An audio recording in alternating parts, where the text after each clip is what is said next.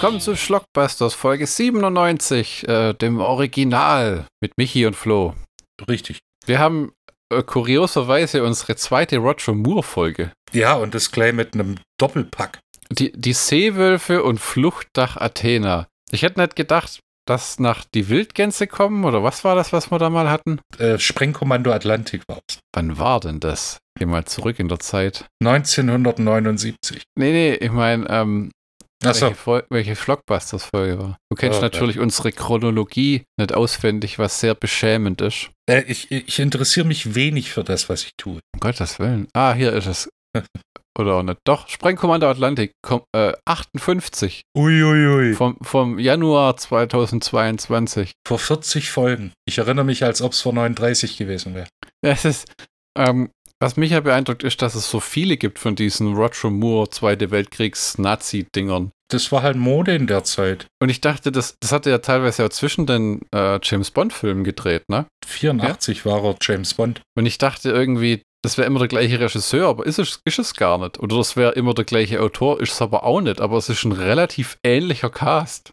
Ich meine, der Andrew V. McLachlan, den hat, der hat ja auch diese Sprengkommando Atlantik äh, gedreht Ja. und war der Regisseur von Die Wildgänse kommen. Und das war irgendwie dem sein Ding, so großkalibrige Besetzung mit äh, einer mehr oder weniger sinnvollen Story zu verbinden. Ja, und dann haben wir als für den Film, den du nachher besprichst, äh, Ja. George P. Cosmatos, den Regisseur Richtig. von Rambo 2. Jetzt Rambos wieder. Genau, und äh, Tombstone für die äh, 90er Western-Gucker. Wir haben die Seewölfe kommen, Originaltitel The Seawolves. Äh, Wikipedia Mhm. belehrt uns ein britischer Kriegsfilm nach dem Buch Geheimkommando Sonderoperation Trompeta. Deutsche Ja. U-Boote im Indischen Ozean. Hast du das gelesen? Genau. Du hast gelesen, gell? Ich möchte das weder bestätigen noch dementieren. Aber Von, ja. James, von James Leeser. Er wurde 79 in Großbritannien unter Regie von Andrew V. McLachlan produziert. Der Film startete am 21. August 1980 in den bundesdeutschen Kinos. War ab, war ab 12, 120 Minuten lang. Drehbuch Reginald Rose. Und die ganzen Quatsch, wer sonst schon beteiligt war, lasse ich weg, weil ich mit niemandem was anfangen kann. Ach, Äh, äh, Produktion kann schon sagen, dass es äh, Ewan Lloyd war. Und wer war das? Das war unter anderem der Produzent von Die Wildgänse kommen, Die Seewölfe kommen, Das Kommando, Wildgänse 2 und der Genghis Khan-Film, allerdings der mit Omar Sharif. Nicht der, die verstrahlte Version mit äh, John Wayne. Wir haben Gregory Peck als Lieutenant Colonel Lewis Park, Roger Moore als Captain Gavin Stewart, der mir immerhin sympathischer war als in diesem furchtbaren Sprengkommando Atlantik, wo er irgendwie ein Arsch ist. Ja, Dann David Niven als Colonel äh, W.H. Grice. mhm. Wer ist David Niven, Michi? Das ist wohl auch David mein Frau Niven. kannte den auch. das ist äh, wohl einer der berühmtesten britischen Schauspieler der 50er und 60er Jahre. Der hat äh, in Agatha Christie's mitgespielt, in, äh, in Kriegsfilmen, in, äh, in 80 Tagen um die Welt. Das war ein sehr, sehr bekannter und renommierter Schauspieler. Ist leider in den 80ern verstorben. Barbara Kellerman als Miss Cromwell. Kennst du die Frau auch? Äh, nur aus dem Film, glaube ich. Trevor Howard als Jack Cartwright. Kennt man, Äh, den, kennt man den Typi? Nee, oder? Ja, auch ein äh, bekannter britischer Schauspieler, der hat unter anderem in Der dritte Mann mitgespielt, in 80 Tagen um die Welt. Das ist auch äh, so in, in Großbritannien Marke David Niven, Laurence Olivier, aber hier halt aus Supporting Roles bekannt. Patrick McNee als Major Yogi Crossley. Äh, Patrick Allen als Colin Mackenzie, Kenneth Ey. Griffith als Charlie Wilton, Wolf Ey. Kaler als Trompeter, Robert Hoffmann als U-Boot-Kapitän, ja, Dan van Hoosen als erster Offizier des U-Boots, dann Bernard Archard als Underhill, Martin Mhm. Benson als Mr. Montero, Faith Brooke als Doris Grice, Alan Cuthbertson als Dickie Melbourne, Percy Herbert als Dennison und dann noch immer noch bedeutungslosere Leute.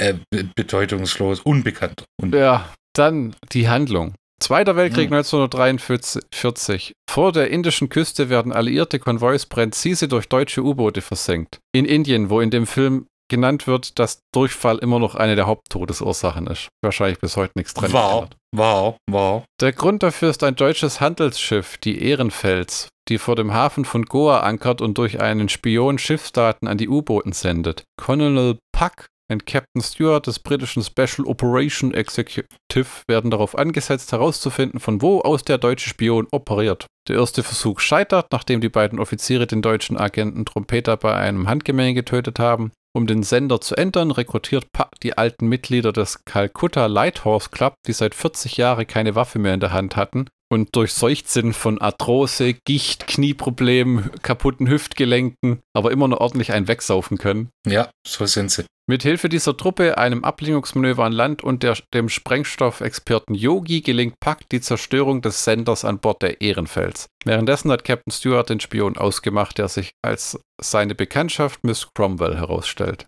Hm. Es ist so eine Art Expendables ohne Action, nicht wahr? Eher wie Red, oder? Ja, das stimmt. So alternde Schauspieler, die äh, nochmal noch mal ran dürfen im, im Herbst ihrer Karriere und nochmal äh, so tun dürfen, als ob sie richtige Actionstars wären. Ja, das sind ja mehr Charakterschauspieler, ne? Den Actionstar Mhm. gab es ja damals in der Form gar nicht, wie dann Stallone Ja. und Schwarzenegger dann. Für ihre Zeit waren sie Das waren ja kultivierte, gebildete Leute und nicht. Äh, äh, Trinkfest. Vergi Ja. Vergiss nicht Trinkfest. Ja. Die erste Hauptrolle des Colonel Lewis Puck besetzt Produzent Ewan Lloyd mit Gregory Peck. Wenig später fragte er bei Roger Moore für die Rolle des Captain Gavin Stewart an. Mit beiden traf sich Lloyd in Los Angeles, wo er mit Moore und Peck das Drehbuch durchspart. Dort schlug Peck auch den mit ihm und Roger Moore befreundeten David Niven für die Rolle des Colonel Grice vor. Eigentlich war im Etat kein Geld mehr für Nivens Verpflichtung vorhanden, doch Lloyd stockte das Budget aus eigener Tasche auf, um Niven verpflichten zu können. Mit Roger Moore hatte Ewan Lloyd bereits zuvor in die Wildgänse erfolgreich zusammengearbeitet. Mhm. Und so verpflichtete Lloyd nicht nur Moore, sondern auch zahlreiche weitere Beteiligte aus dem Film Die Wildgänse kommen. So übernahm Andrew V. McLachlan wieder die Regie, Reginald Rose schrieb erneut das Drehbuch und John Glenn zeichnete für den Schnitt sich für den Schnitt verantwortlich. Auch einige Schauspieler traten wieder auf. Das muss also irgendwo schon Geld eingespielt haben, sonst macht man das ja nicht, oder? Ja, äh, die Wildgänse kommen war sehr erfolgreich. Das ist so, diese Filme sind im Grunde genommen der Lieblingsfilm jedes Opas, von dem man nicht weiß, dass er existiert. Für den James Learson-Roman mit dem englischen Titel The Boarding Party basierte, äh, äh, änderte man den Titel in The Seawolves, ein ähnlicher Titel wie The Wild Geese. Bei den deutschsprachigen Verleihtitel ging man ähnlich vor und vertrieb den Film hierzulande als Die Seewölfe kommen. Inhaltlich weisen beide Filme aber keine Parallelen auf. Ja, weil hier kämpfen sie für König und Vaterland und in die Wildgänse kommen für Kohle. Und das einzige Foto im deutschen Wikipedia, abgesehen von einem Ja. Schriftzug, ist ein Roger Moore mit freiem Oberkörper, Ja, der sein Wow. Beutel einzieht. richtig. Ähm, Cinema nannte den Film ein Kriegsabenteuer mit Starbesetzung, einen scharfen Seniorenspaß nach einer wahren Begebenheit. Wobei scharf hier nicht als, äh, also nicht sexuell gewertet werden darf. in dem alte Haudegen einen bombigen Auftritt hinlegen. Ui, Journalismus Ja, in seiner schlimmsten Form. Verstehe ich, weil die, die, die jagen Sachen in die Luft. Mit Das Bomben. ist wie wenn sie, das ist wie wenn sie über irgendwelche Partys berichten mit Feuerwerk und dann sagen sie, diese Veranstaltung war der Knaller. Oh.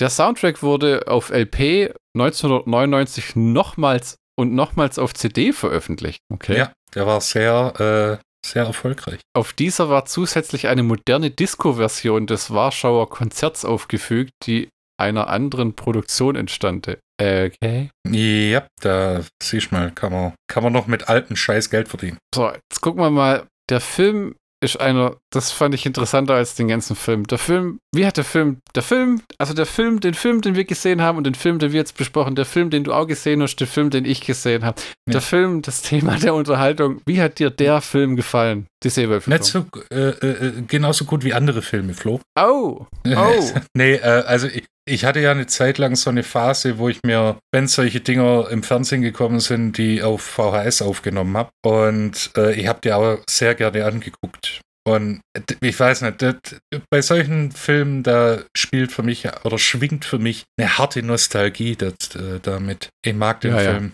Ich mag David Niven, ich mag Roger Moore. Ich mag die stellenweise doch ein bisschen hemdsärmelig aufgebaute Spannung, weil, oh, werden es die alten Leute noch schaffen? Jo, Spannung.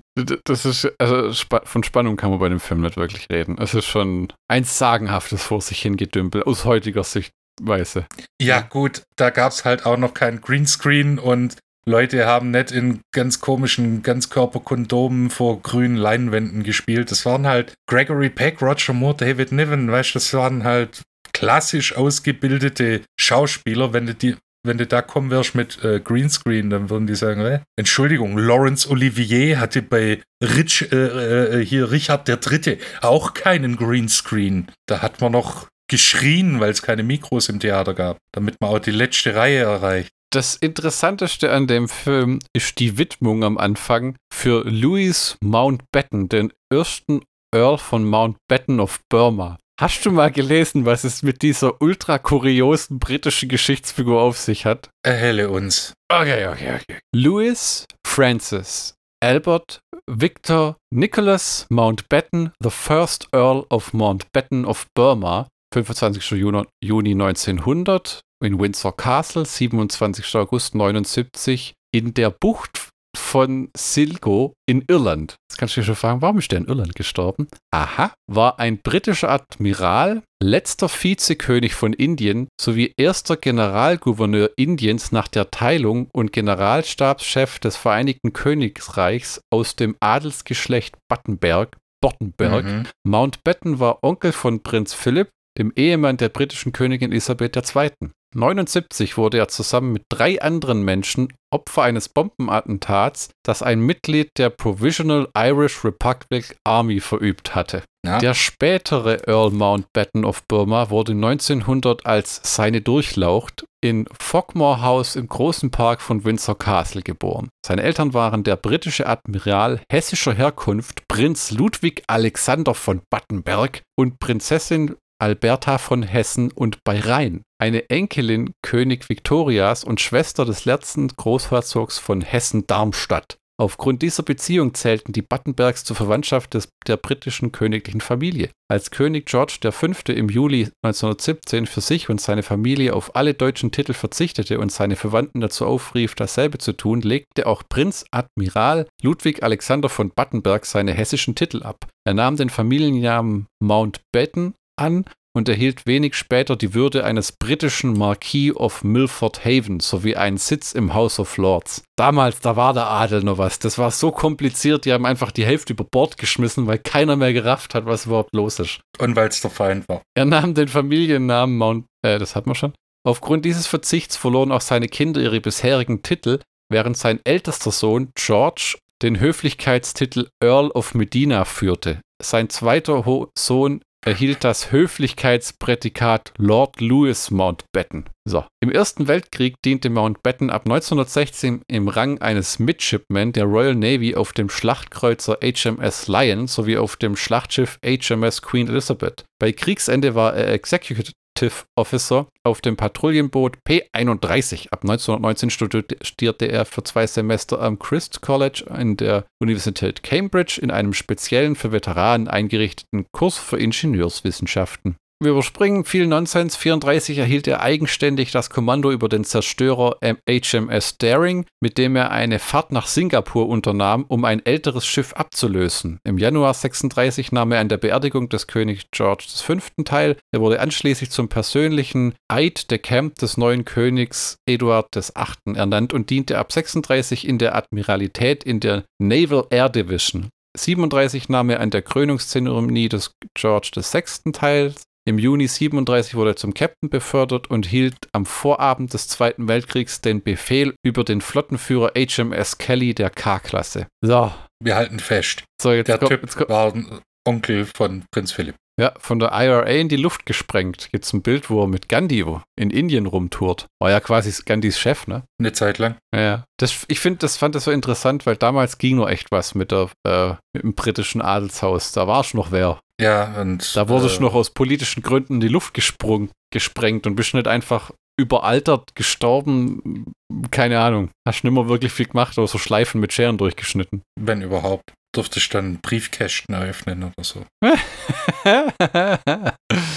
Ich fand ja lustig, dass, oder finde es immer noch lustig, dass diese Calcutta Light Horse Club Mitglieder, die werden ja im Film dargestellt als alte Soldaten, aber in Wahrheit waren das halt Geschäftsmänner und Privatiers, Banker, Teilzeitsoldaten. Die machen das ja auch deutlich, dass der Gag, wie die auf an Bord von dem Schiff kommen, ist eigentlich, dass die, die wirken wie die unscheinbarsten, versoffensten Idioten. Niemand denkt, dass von denen irgendeine Gefahr ausgeht. Ja.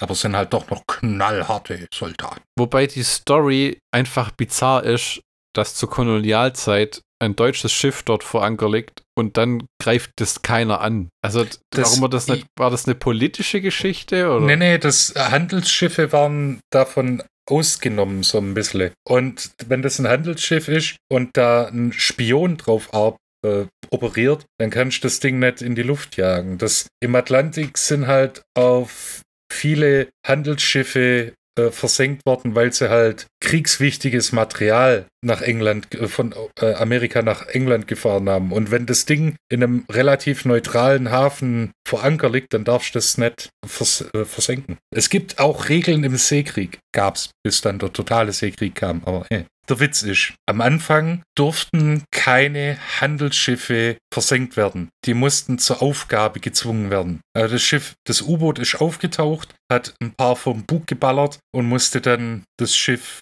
hier zum Anhalten zwingen. Erst als dann die Engländer angefangen haben, Handelsschiffe äh, mit Kanonen auszustatten zur Verteidigung und dabei ein deutsches äh, U-Boot versenkt wurde, hat dann äh, die äh, deutsche Seekriegsführung gesagt, ja nee, dann versenkt mal alles, scheiß drauf. Bis auf wenige Ausnahmen, das gab in jedem U-Boot ein Buch mit Einzelheiten und einer, einer Abbildung vom, von der Silhouette von neutralen Nationen zum Beispiel, von, äh, von der Schweiz, die haben ja auch Handelsschiffe. Keinen eigenen Hafen, aber Handelsschiffe. Und die durften nicht versenkt werden, das wären Kriegsverbrechen gewesen. Deshalb ist das äh, so ein bisschen ein ambivalentes Thema, weil es da tatsächlich auch komplizierte Regeln gibt. Ja, man Ja, kann nicht ich immer bin- draufhauen, draufhauen, draufhauen. Ich, bin- ich bin am Ende meines Lateins mit dem Film. Also, äh, um es deutlich zu sagen, mir hat das nicht gefallen. Ich fand es sterbenslangweilig. Ich, Ja. ich kann mit den Schauspielern auch nichts anfangen. Ich finde, keiner von denen ist sonderlich charismat, charismatisch. Die wirken auch alle wie so. Es gibt eine Roger Szene, wo Moore? sich alle. Du wo willst sagen, alle, Roger Moore ist nicht charismatisch. Nee, irgendwie nicht. Für mich nicht. Ich meine, so, so mit so einem Clint Eastwood kann ich was anfangen. Roger Moore ist so ein komischer Grinsekasper. Der tut für mich gar nichts. Also in James Bond bringt er Leute um. Oh Gott, diese James Bond-Filme mit dem sind vielleicht scheiße. Also ich bin aber auch einer von denen, die ehrlich sagen, ich kann James Bond erst angucken, so ab Pierce Brosnan. Und selbst dann ist es extrem durchwachsen.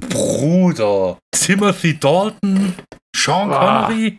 Diese furchtbar trashigen, sexistischen, dumm dämlichen Actionfilme, mit, wo, wo die Bösewichte die den James Bond wie oft irgendwo hinketten, anstatt ihn einfach wegzublasen. Es gäbe sonst Austin Powers nicht.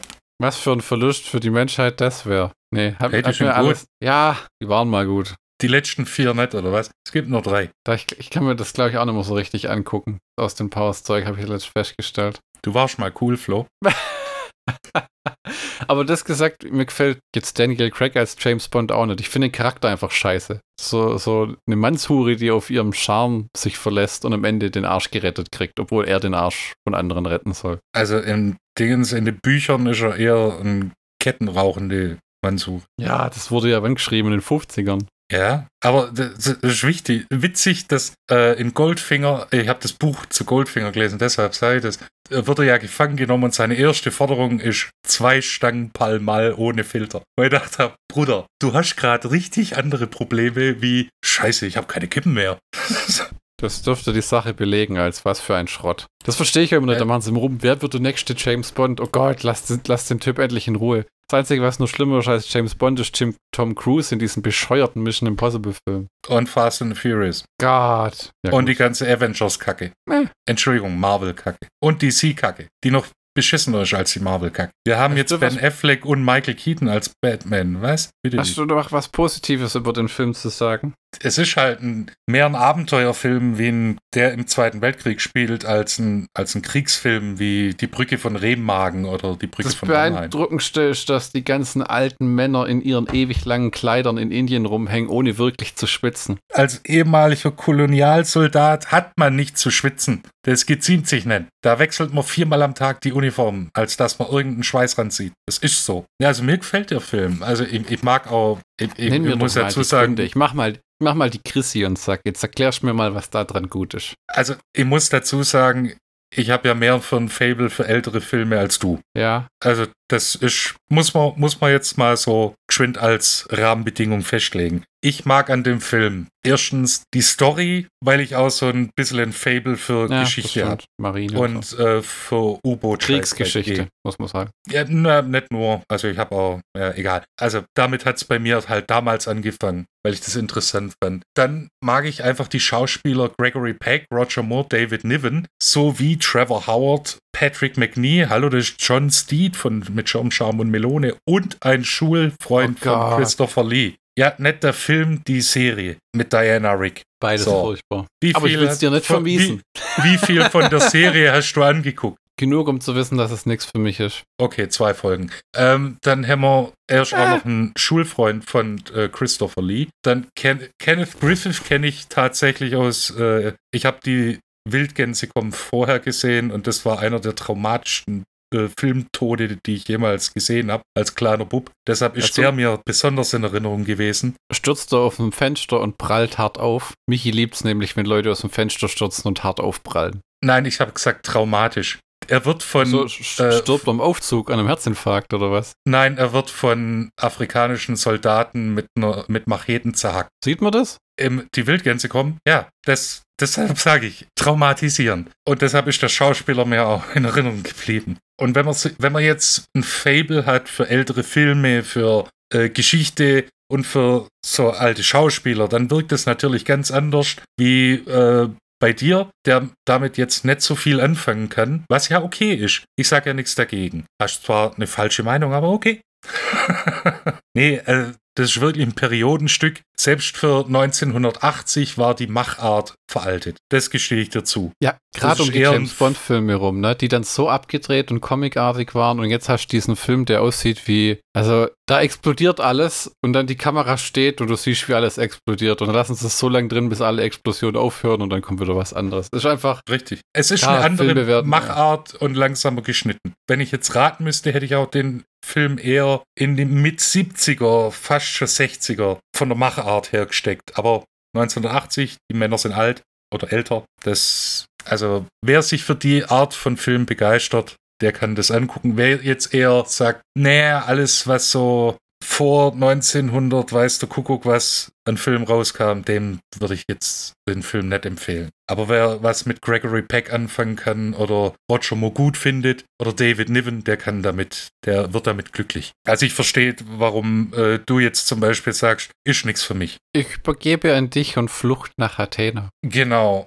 Der Film ist Flucht nach Athena von 79, also ein Jahr vor. Die Seewölfe kommen. Äh, ja, Wenn, wenn ich schon lese im IMDB, dass die sagen, das Drehbuch war scheiße, aber sie konnten in Griechenland abhängen, habe ich schon keinen Bock mehr gehabt. Hä? Das, Also, ist, wie, das ist wie äh, wenn, wie, wie wenn Harrison Ford sagt, Indiana Jones 5, okay, wie viel? 35 Millionen Dollar? Ja, ich mach's. ich wollte jetzt gerade fragen, fand ich den besser? Noch grottiger, ehrlich gesagt. In vorherigen Filmen hatte das mit den alten Leuten, die so ein Team bilden, einen gewissen Charme. Wer mir gefallen hat, war ja der Typ, der dauernd versucht hat, dieses Schrottschiff, auf dem die unterwegs sind, noch äh, am Laufen zu halten. Der ja gefühlt nur die ganze Zeit Löcher in Schläuchen, aus denen Öl spritzt, mit Klebeband abdichtet. Und das eigentliche Wunder war ja, dass das Schiff weiterfährt. Das war gar nicht, dass die Mission gelingt, sondern dass diese, dieser Motor nicht auseinanderfliegt. Ja, also dem entnehme ich, dass dir der Film nicht so gefallen. Nee, ich fand Roger Moore als Nazi auch komisch, weil er Als halt österreichischer Nazi. Ja, das war generell und dann Elliot Gould, der hier irgendwie so fast so tuntig rüberkommt in dem Film. Ja. Und, und der dann, es hatte so einen leichten Hogan's Heroes Vibe hier und da. ja, das war ja auch das Ziel von äh, George P. Cosmatos, einen heiteren Actionfilm in der deutschen Besatzungszeit auf Griechenland äh, als Setting zu nehmen. Äh, Gut. Flucht nach Athena. Originaltitel Escape to Athena. Athena, das Kloster und nicht die Hauptstadt. Erscheinungsjahr 1979. Bei uns kam er in die Kinos 1981 am 27. Februar. Der hat auch eine FSK 12 Freigabe bekommen. Regie George P. Cosmatos, der auch am Drehbuch beteiligt war mit Edward Anhalt und Richard Lochte. Produktion Erwin C. Dietrich, den kennen wir noch aus seiner Produktionstätigkeit für Filme wie Liebesbriefe einer portugiesischen Nonne. Oder hier Die Wildgänse kommen, die fortfolgenden Filme Geheincode Wildgänse, Kommando Leopard, der Commander, mit Klaus Kind, die drei Filme, die back-to-back -back gedreht worden sind, mit Klaus Kinski und Manfred Lehmann und uiuiuiui, der in der Schweiz ja einer der führenden Filmproduzenten war und erst vor fünf Jahren gestorben ist. Ich finde solche Filme immer komisch, die so Titelsongs von Popgruppen haben, wie, was weiß ich, James Bond zum Beispiel, die haben einmal Grace Jones und einmal Duran Duran, ah, die dann äh, Songs singen, die nur für den Film quasi gemacht worden sind, aber von Pop, äh, von Popgruppen. Das verstehe ich irgendwie nie. Ich finde es immer amüsant, wenn Eminem was macht. Da gibt es einen Song von ihm, der heißt Venom, wo du merkst, die haben dem den Trailer gezeigt und dann hat er ein Lied draus gemacht. Und es ist so herrlich bescheuert. Ja, genau, genau das meine ich. So, jetzt, jetzt, äh, jetzt läuft ja gerade im Kino der neue Insidious-Film, The Red Door. Ja. Und Ghost hat den Titelsong gemacht, zusammen mit dem Regisseur, der das singt. Ja, genau, der, der wurde äh, heute, glaube ich, auf YouTube veröffentlicht. Das war auch eine bizarre Kombi. Ob da der Typ Patrick Wilson, ob der ein Fan von Ghost war, Tobias Ford oder wie er heißt. Und ja, Forge. Forge. Äh, äh, dann haben sie da versucht zu äh, harmonieren. Ja,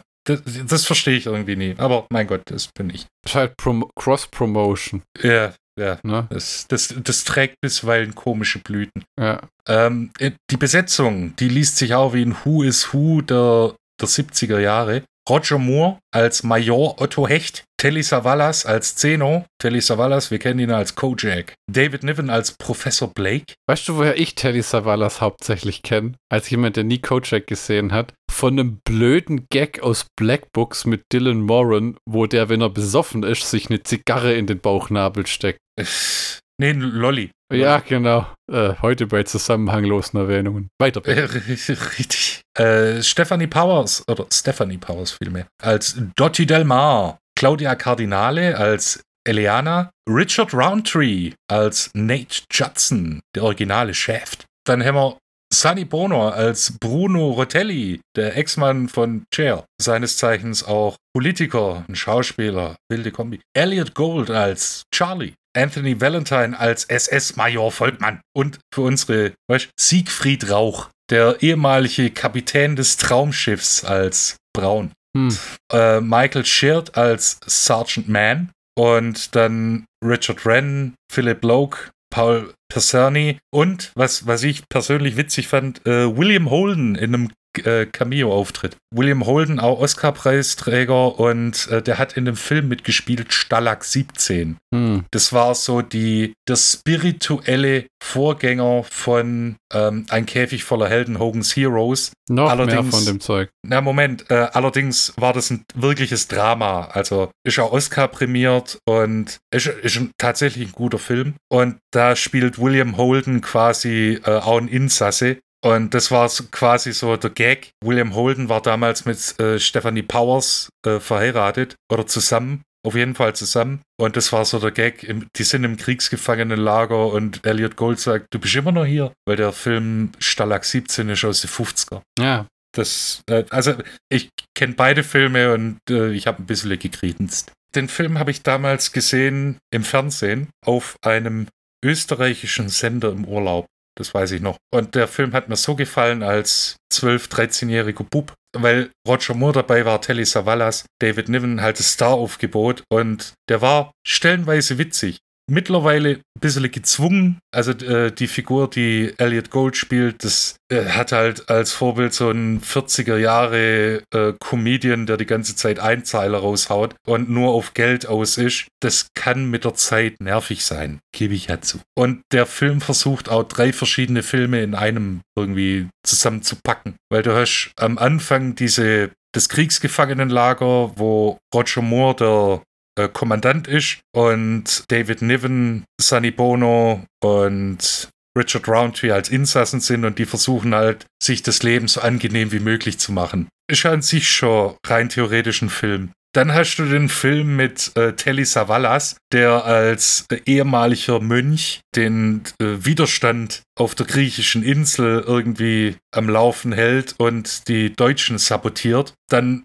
hast du nach der Hälfte des Films den Punkt, wo alles so ein bisschen vermischt wird. Eigentlich ist der Film aus, aber nein, wir gehen jetzt noch ins Kloster und da ist dann, gibt es dann eine Raketen, eine V2-Abfeuerstation und dann ist plötzlich wieder der Film, wo Telly Savalas und Soldaten versuchen, die Festung einzunehmen. Wie in äh, Die Kanonen von Navarone zum Beispiel. Also der Film war schon ambitioniert für das, was er dann tatsächlich eingespielt hat. Weißt du irgendwas zum Budget und Einspielergebnis? Das Budget war 10 Millionen Dollar und eingespielt sind belegt 850.000. Ja, aber dazu muss man auch sagen, das ist mir schon mehrfach aufgefallen, in Zeiten ohne digitale Buchführung, dass vieles von dem Zeug hat es nie ins Box Office Mojo oder so geschafft. Ja, und äh, also, ich meine, mittlerweile sieht es auch wieder anders aus mit VHS, DVDs, Laserdisc, wenn man das auch noch dazu zählt. War, glaube ich, mit der letzte von diesen alten Seniorenkriegsfilmen, oder? Ja, gut, danach kam halt noch die Seewölfe kommen. Ach so, ja. Ja, Genau, äh, der, der Flucht nach Athena ist ein Jahr älter quasi. In der nächsten Folge von Schlockmann. nee, ich meine, ja, das ist wieder so ein Film. Es hat Nazis, es hat das Schauspieler, die tatsächlich auch noch im Zweiten Weltkrieg gekämpft haben. Und ein missglückter Versuch, drei Filme auf einmal zu drehen, wo selbst die Schauspieler gesagt haben: Alter, selbst wenn der Film flop wird, ist mir egal. Ich bin auf Griechenland, drei Wochen. Ich äh, werde bezahlt. Ich kann meine Frau mitnehmen. Mein Kumpel David Niven ist da. Und äh, wenn ich nachts ausgehe, gehe ich mit Telly Savalas, der alten äh, Partymaschine, raus. Win, win, win, win. Nur David Niven saß dann nachmittags am Tee und sagt, oh, splendid, splendid, beautiful. Auch wieder hier, wenn man so, so äh, solche Art von Film mag, mit äh, zugegebenermaßen mittlerweile harten Insider-Gags wie William Holden, der auch im äh, Kriegsgefangenenlager abhängt und dann sagt, was, du bist immer noch hier? ja, mir gefällt's. Wer auf solche Filme steht, der kann damit was anfangen. Jetzt bei äh, Leuten mit Geschmack, wie du einen hast, ist das natürlich, sind, können 120 Minuten auch sehr, sehr lang sein. Weil das, die Art von Film, das sind halt, das erinnert mich an meine Kindheit, wo ich bis 23 Uhr wach geblieben bin, an einem Samstag und hab dann äh, auf Kabel 1 geschalten oder auf ja, WDR. So die dritten Programme, wenn du mal Glück hattest. Aber so Schundfilmchen kamen immer auf Kabel 1, weil die billig waren. Ich finde es schade, weil das war, das war in der Zeit war das wirklich meine Wochenendbeschäftigung, zu gucken, welche Filme äh, nachts auf Kabel 1 kommen und dann die im, in den Videorekorder einzuprogrammieren. Und weil ich dem Scheißding nicht getraut habe, weil das schon mich ein paar Mal verarscht hat. Ja, die gute alte Shovio-Nummer. Richtig, dass die nicht funktioniert hat oder dann plötzlich zehn Minuten früher, äh, äh, später angefangen hat, wie der eigentliche Film. Da muss man für die jüngeren Zuhörer erklären. Früher bei sogenannten VHS-Rekordern konnte man eine Nummer eingeben und dann hat das, die stand in der TV-Programmzeitschrift, die man ja. gedruckt ins Haus genau. bekam. Und dann hat der Rekorder automatisch das entsprechende Programm zum entsprechenden Zeitpunkt aufgeteilt, äh, aufgezeichnet. Ja. Das Problem bei der Sache war, selbst bei Sendern wie Kabel 1, die auch Nachrichten ausstrahlen, wenn irgendwas passiert, eine Sondersendung oder ein Versatz oder irgendwie sich das Timing ändert, geht das Ding halt genau an der Uhrzeit an, mit der die Nummer verbunden ist, aber nicht, ja. wann der Film beginnt. Das heißt, unzählige Male haben dir einfach die ersten fünf Minuten gefehlt, ja. weil weil irgendwas sich verschoben hat. Richtig. Äh, und, und, ich war dann so, ich war dann so paranoid, dass ich zehn Minuten vorher und zehn Minuten nachher noch darauf hatte. Also ich habe ganze Werbeblöcke und fünf Minuten von anderen Filmen oder Serien. Aber du willst mir nicht sagen, du hast immer noch diese VHS-Kassetten. Du hast die mitgeschleppt nee, nach ähm, nee, nee, hab ich nicht. Nee, gell? In das, äh, bei meinem Umzug, nee. Hm. In der nächsten Folge widmen wir uns Uwe Bolls Fantasy-Epos und der Beginn einer seiner Trilogien Schwerter des Königs, Dungeon Siege in der 35 Minuten längeren Extended Director's Cut-Fassung mit Jason Statham, Christiana Loken und Burt Reynolds als König. Uff. Dann haben wir noch äh, Ray Liotta. Ray Liotta. Dann haben wir noch Ron Perlman und John Rice Davis, der auch einmal ins Bild reitet, um seinen Gehaltscheck zu nehmen und sich wieder zu empfehlen. Danke! äh, ja. Ja, und wir mögen ja, wir sind ja auch keine Kostverächter von Onkel Uwe. Ja, dessen neuer Film The First Shift jetzt wohl in Los Angeles in die Post-Production geht. Ui. Man darf gespannt sein. Er hat selbst Drehbuch gesch äh, geschrieben und ja, wird wahrscheinlich noch dauern, bis es rauskommt. Es hieß Ja. frühestens Ende des Jahres. Bis dahin begnügen wir uns mit Dungeon Siege und bedanken uns fürs Zuhören. Wie immer. Wir wünschen euch was. Auf Wiederhören.